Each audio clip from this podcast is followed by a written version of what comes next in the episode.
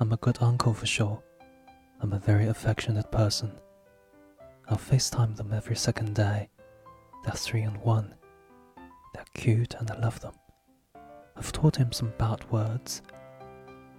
I taught him a year ago and he still says it. And every time he sees me, he doesn't even say, Hey, Uncle Daniel. He says, Cash money, bitches. And I can't help but laugh. It's me. So many things I see already. He's cheeky, but he loves cars. He loves bikes.